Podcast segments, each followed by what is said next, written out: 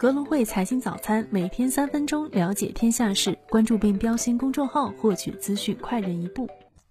各位听众朋友，早上好，今天是二零二二年五月十七号，星期二，我是主播乐乐。下面我们带大家回顾一下过去二十四小时全球股市行情。美股方面，昨夜三大股指持续震荡。截至收盘，道指涨百分之零点零八，纳指跌百分之一点二，标普跌百分之零点三九。美联储永久票委威廉姆斯称，首要目标是解决通货膨胀问题，不知道通货膨胀高企会持续多久，并表示这是一项具有挑战性的任务，但美联储致力于做到这一点。瑞典总理表示，瑞典政府已正式决定申请加入北约。概念板块方面，航空 ETF 收跌百分之零点一六，旅行服务板块跌百分之三点四五，高端酒店万豪收跌百分之二点四五，爱彼迎跌百分之五点七七，挪威邮轮跌百分之零点八，太阳能板块跌百分之三点二七。金融科技板块方面，PayPal 跌百分之一点五，巴菲特概念股 NU 跌百分之九点七五，网络安全板块跌百分之三点五，SQ 收跌百分之五点二九。大型科技股多数收跌，苹果跌百分之一点零七。巴菲特一季度建仓做多西方石油和花旗，增持苹果。微软涨百分之零点一五，微软计划将员工薪酬大致翻倍，部分员工获得的股票报酬将被提高至少百分之二十五，以期挽留员工，并帮助人们面对美国的通胀。谷歌跌百分之一点四八，谷歌地图推出全新沉浸式实景。亚马逊跌百分之一点九九，亚马逊计划投资约一百一十八亿美元，在美国俄勒冈州郊区再新建五座大型数据中心。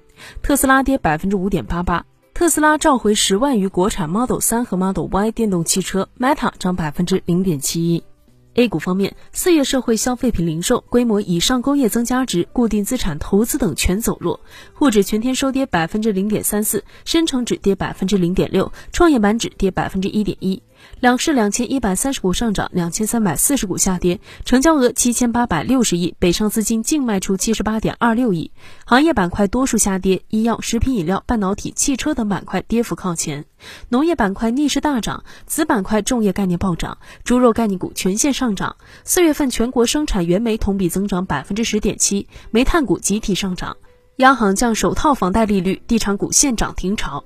福星股份录得六连板，化工股普涨，化肥、草甘膦、磷化工等相关题材大涨靠前，预制菜免税、乡村振兴等概念活跃。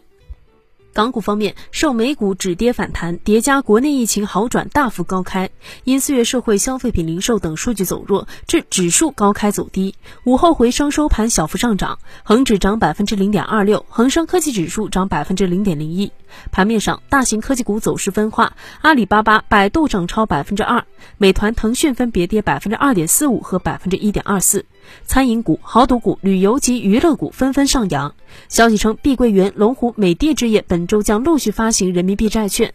午后，内房股再度上扬，且涨幅扩大明显。碧桂园大幅收涨超百分之十。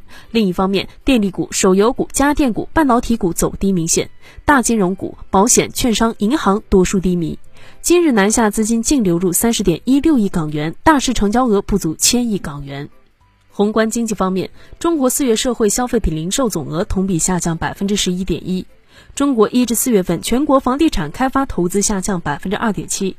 受累俄乌战争，欧盟将欧元区今明年经济增长预测。香港首季信用卡应收账款跌百分之十三点八。公司新闻：恒大地产被强制执行十六点九亿。百度去年自动驾驶专利申请量排名全球第一。天齐锂业收年报问询函，要求说明债务重组收益确认的过程、依据及合规性。被列为示范房企，碧桂园拟发行五亿元人民币债券。股市方面，龙湖集团附属公司拟发行不超过五亿元公司债。药明康德将发行不超过七千八百四十三点四二万股新 H 股。卫视通拟一点二六亿元收购广州三菱卫视百分之一百股权。今日重要财经事件。欧元区第一季度季调后 GDP 年率初值，美国四月零售销售月率，国家发改委召开五月份新闻发布会。以上就是今天节目的主要内容，更多财经资讯，请点击阅读原文下载格隆汇 APP 查看。